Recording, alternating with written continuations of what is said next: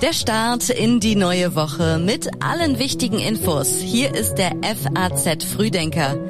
Heute ist der 7. November. Guten Morgen. Und das ist das Wichtigste für Sie an diesem Montag. Der Bundeskanzler spricht auf der Weltklimakonferenz. Es geht um den Plan für Frankfurt nach der Feldmann-Abwahl. Und vor der Fußball-WM regt sich Unmut in deutschen Stadien und auch in Katar. Jetzt zuerst noch kurz der Blick auf die neuesten Meldungen aus der Nacht.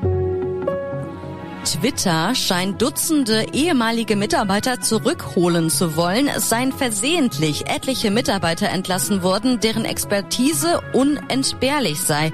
Das berichtet die Agentur Bloomberg. Erfolgreicher Weltcup für Anna Seidel. Die Shorttrackerin hat im Finale über 1500 Meter in Salt Lake City in Utah die Silbermedaille gewonnen.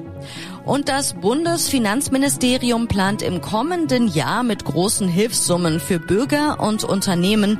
Allein die geplanten Preisbremsen für Strom und Gas werden den Staat 83,3 Milliarden Euro kosten. Die Texte für den FAZ Frühdenker kommen heute Morgen von Redakteur Sebastian Reuter. Ich bin Theresa Salentin. Schön, dass Sie heute mit uns in die neue Woche starten. Welches Klimaversprechen gibt Scholz ab? Der Bundeskanzler nimmt von heute an zwei Tage lang an der Weltklimakonferenz teil. Dabei wird auf die katastrophale Geschwindigkeit des Klimawandels aufmerksam gemacht. Olaf Scholz wird heute Nachmittag das nationale Statement abgeben. Die Bundesregierung wolle sich auf internationaler Ebene für ein ambitioniertes Arbeitsprogramm einsetzen, für die weitere Emissionsminderung der Staaten.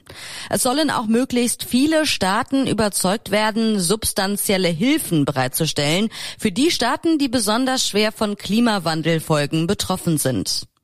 Neben Scholz reist auch Außenministerin Annalena Baerbock nach Ägypten, außerdem Umweltministerin Lemke, Landwirtschaftsminister Özdemir und Entwicklungsministerin Schulze. Klimaaktivistin Greta Thunberg ist nicht dabei. Der Raum für die Zivilgesellschaft ist in diesem Jahr extrem begrenzt, sagte die Schwedin.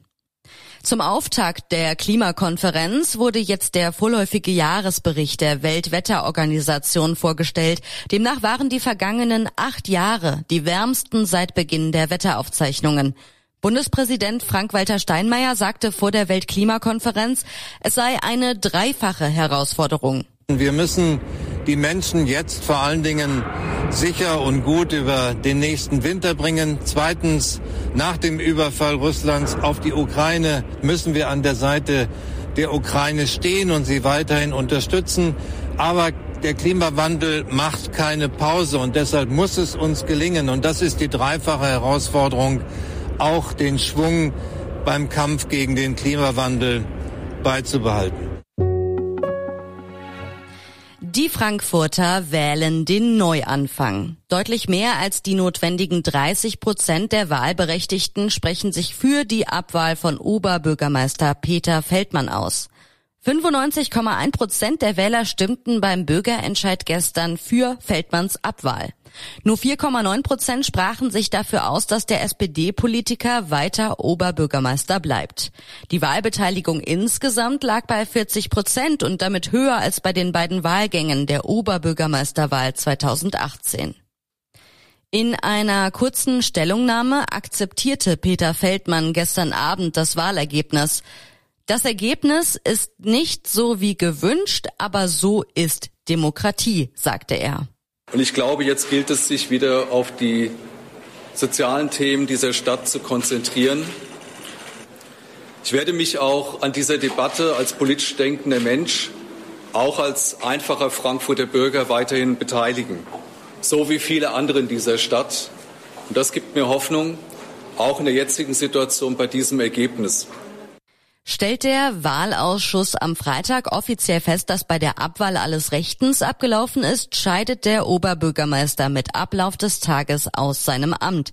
Dann übernimmt Feldmann Stellvertreterin Bürgermeisterin Nages Eskandari Grünberg die Amtsgeschäfte. Geplant ist, dass die Frankfurter am 5. März 2023 abermals zur Wahlurne gebeten werden. Und wir schauen nach Kiew.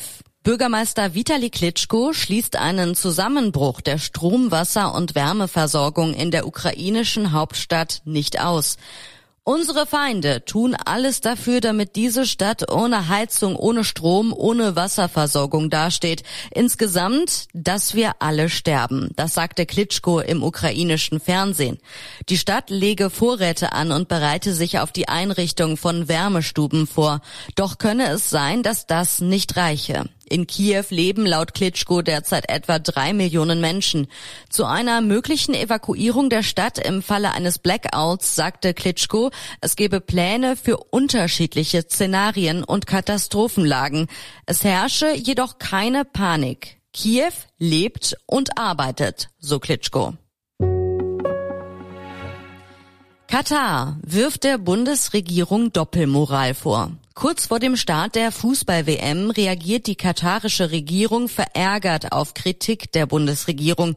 Im Interview mit der FAZ gab es Kritik von Außenminister Al-Thani. Auf der einen Seite werde die deutsche Bevölkerung durch Regierungspolitiker falsch informiert, auf der anderen Seite habe die Bundesregierung aber kein Problem mit Katar, zum Beispiel wenn es um Energiepartnerschaften oder die Evakuierung deutscher Staatsbürger aus Afghanistan gehe. Wenn wir eine Fußball-Weltmeisterschaft ausrichten, diesen Moment genießen und zusammen mit der deutschen Mannschaft feiern wollen, dann gelten auf einmal andere Maßstäbe, sagte der katarische Außenminister. Innenministerin Nancy Faeser hatte zuletzt Sicherheitsgarantien für die LGBT-Community verlangt und gesagt, dass die Vergabe der Weltmeisterschaft an Katar für die Bundesregierung total schwierig sei. Bei allem Respekt, diese waren überhaupt nicht notwendig, sagte Althani dazu in der FAZ. Wir haben immer wieder von höchster Stelle wiederholt, dass jeder willkommen ist und niemand diskriminiert wird. In den deutschen Fankurven nimmt der Protest gegen die WM zu. 15.000 Tote für 5.760 Minuten Fußball, schämt euch, hieß es am Samstag auf Transparenten im Berliner Olympiastadion. In Dortmund forderten die Fans auf einem die Tribüne ausfüllenden Transparent zu einem Boykott auf. Was macht Musk mit Twitter? Entlassungen, Drohungen und kostenpflichtige Haken. Twitter kommt nach der Übernahme von Elon Musk nicht zur Ruhe. Der neue Twitter-Chef will Werbekunden öffentlich bloßstellen, wenn diese keine Anzeigen mehr auf der Plattform schalten.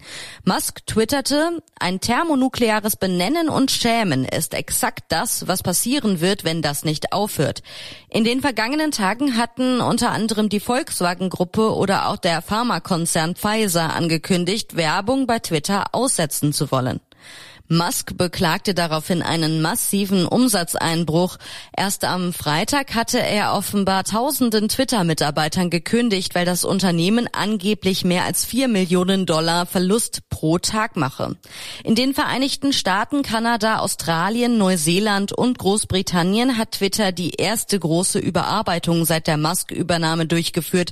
Das Unternehmen verlangt jetzt acht Dollar pro Monat für die Nutzung der begehrten weißen Häkchen. Bisher wurden damit vor allem Konten von prominenten Unternehmen und Nutzern mit sehr vielen Followern gekennzeichnet. Bei der Suche nach einer Alternative zu Twitter werden einige Nutzer beim ehrenamtlich betriebenen Netzwerk Mastodon fündig. Ob Mastodon Twitter wirklich ablösen könnte, ist aber noch nicht klar. Und wie immer schauen wir montags ganz kurz darauf, was in dieser Woche noch wichtig wird. In den Vereinigten Staaten stehen die Kongresswahlen an, die Midterms. Der Wahlausgang bestimmt wesentlich, welchen politischen Spielraum Präsident Joe Biden in seiner restlichen Amtszeit haben wird. Welche Spieler nimmt Hansi Flick mit zur Fußball-Weltmeisterschaft nach Katar? Am Donnerstag gibt der Bundestrainer seine Auswahl für das Turnier bekannt. Eröffnet wird die WM am 20. November. Und am Freitag, am 11.11., .11., genau um 11.11 Uhr .11, beginnt für alle Karnevalfans in Deutschland die fünfte Jahreszeit. Vor allem in den Karnevalshochburgen Köln, Mainz und Düsseldorf dürfte der Andrang wieder ziemlich groß sein. Zum Schluss gibt es noch einige Online-Empfehlungen aus unserer Redaktion für Sie. Die finden Sie alle online auf faz.net. In Wirtschaft lesen Sie über die Ausgabenpolitik der USA. Biden und sein Geldregen heißt der Artikel. In Gesellschaft geht es um die Frau von Rishi Sunak, die Milliardärin im Kunstfell. Und in Wissen schauen wir in die Zukunft.